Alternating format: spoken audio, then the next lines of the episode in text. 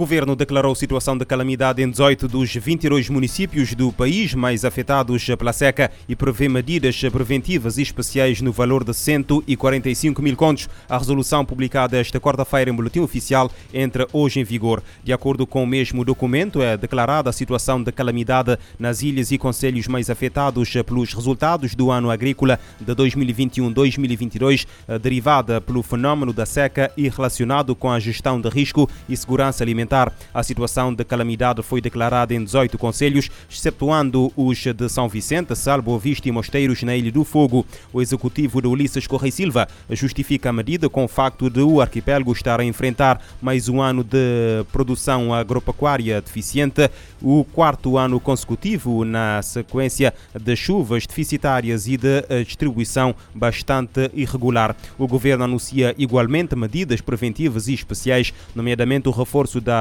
produção agro-silvopastoril e proteção de ecossistemas protegidos terrestres, manutenção da capacidade produtiva, reforço da resiliência das famílias e das comunidades e promoção do emprego público, tudo avaliado em 145 mil contos.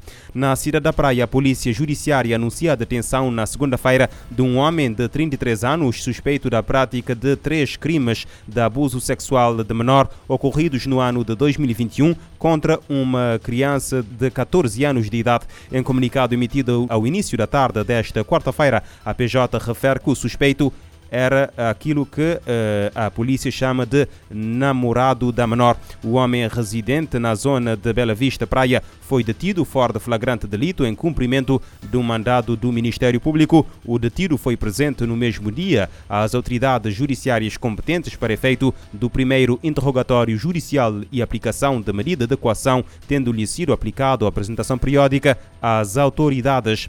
Alex Saab era informador secreto da agência antidrogas dos Estados Unidos. O empresário colombiano foi secretamente contratado pela agência norte-americana antidrogas como fonte em 2018. Segundo dados uh, judiciais divulgados ontem, uh, Saab dava informações sobre subornos às autoridades da Venezuela. O empresário perdeu quase 10 milhões de dólares da sua fortuna como parte do seu acordo de cooperação com os Estados Unidos, que incluiu uh, várias reuniões com a polícia norte-americana na Colômbia e noutros locais. No entanto, foi desativado como fonte após não ter cumprido um prazo de 30 de maio de 2019 para se entregar. Dois meses depois, Alex Saab foi indiciado no Tribunal Federal de Miami sob a acusação de desviar milhões de contratos estatais para construir moradias para o governo socialista da Venezuela. Os Estados Unidos descreveram Saab como sendo o principal canal de corrupção na Venezuela, alguém que colheu enormes lucros de contratos duvidosos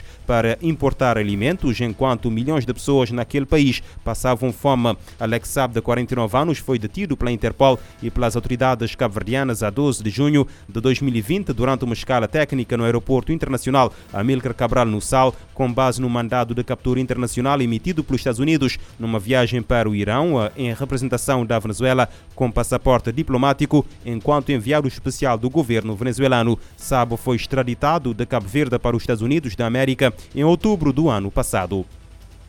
Uma operação coordenada pela Europol e pela Agência da União Europeia para a Cooperação em Justiça Criminal culminou na detenção de 45 pessoas em sete países da Europa: Espanha, Bélgica, Alemanha, eh, Países Baixos, Itália, Croácia e Reino Unido. A informação foi confirmada esta quarta-feira pela Polícia Nacional Espanhola. Em comunicado, a autoridade espanhola refere que os detidos faziam parte de uma das mais importantes organizações de narcotráfico da Europa, dedicada à distribuição de cocaína cocaína em todo o continente. No total foram detidas 45 pessoas. Os detidos importavam cocaína eh, desde a América do Sul e conseguiam introduzi-la em vários portos europeus. Depois, o transporte para todo o continente era feito através de aviões, embarcações, caminhões e carros. De acordo com a mesma fonte, como forma de branquear os lucros do negócio ilegal, a organização tinha uma estrutura cooperativa em eh, Maiorca, onde lavava o dinheiro. Foram detectadas estruturas semelhantes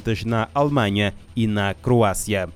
Mais de 25% das mulheres entre os 15 e os 49 anos eh, já sofreu violência por parte do seu parceiro eh, ao longo da vida. A informação consta de um estudo da OMS publicado na quarta-feira pela revista Lancet, eh, com dados entre 2000 e 2018. Este tipo de violência sexual e ou física começa cedo e já é frequente em faixas etárias mais jovens, uma vez que os dados revelam que 24% das mulheres entre os 15 e 19 anos já sofreram violência, pelo menos uma vez. O estudo da Organização Mundial de Saúde inclui dados até 2018, pelo que não há números sobre a incidência no período da pandemia da Covid-19. Ainda assim, Cláudia Garcia, da OMS, autora principal do relatório, diz que as investigações demonstraram que a pandemia exacerbou os problemas que conduzem à violência pelo parceiro, como o isolamento, a depressão e a ansiedade e o consumo de álcool, eh, para além de reduzir o acesso aos serviços de apoio. Por regiões, as estimativas indicam que a África contava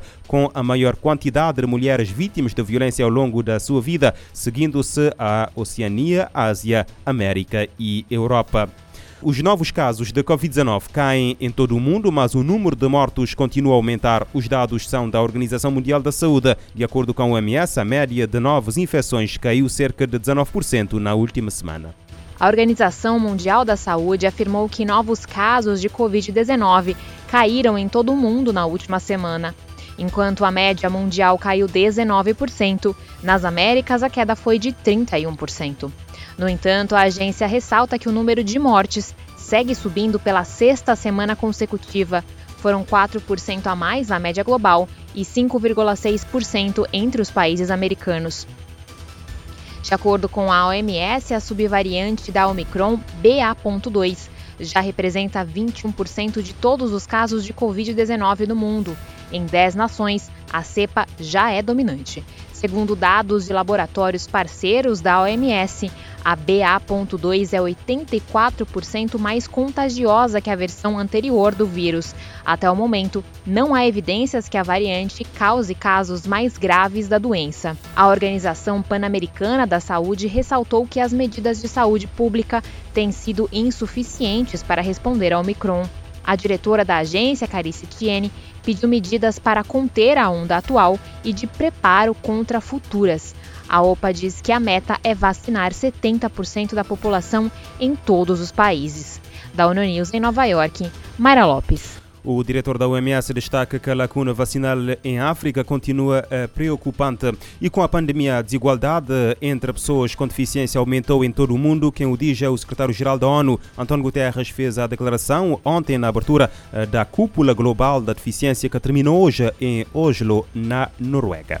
Ao destacar o aumento da vulnerabilidade, especialmente para mulheres e crianças, Guterres disse que o grupo enfrenta dupla discriminação além do alto risco de sofrerem violência e abuso. Entre as crianças, os dados do Fundo das Nações Unidas para a Infância apontam que 240 milhões vivem com algum tipo de deficiência em todo o mundo.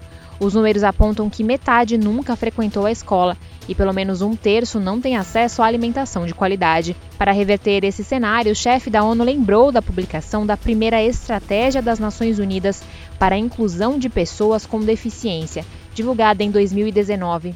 Segundo Guterres, o trabalho fornece uma estrutura clara para promover a inclusão da deficiência de maneira abrangente e coordenada, seja em relação à ação humanitária, aos direitos humanos ou ao desenvolvimento sustentável. Para a cúpula global da deficiência, o chefe da ONU traçou três prioridades: mais desenvolvimento inclusivo para pessoas com deficiência, larga cooperação e mais representatividade das pessoas com deficiência em papéis de liderança. Da ONU News em Nova York, Mayra Lopes. O chefe da ONU afirma que, especialmente em tempos de crises, as pessoas com deficiência são frequentemente negligenciadas. Mulheres e crianças são os mais vulneráveis. O Fundo das Nações Unidas para a Infância diz que 240 milhões de crianças possuem algum tipo de deficiência e metade nunca frequentou a escola.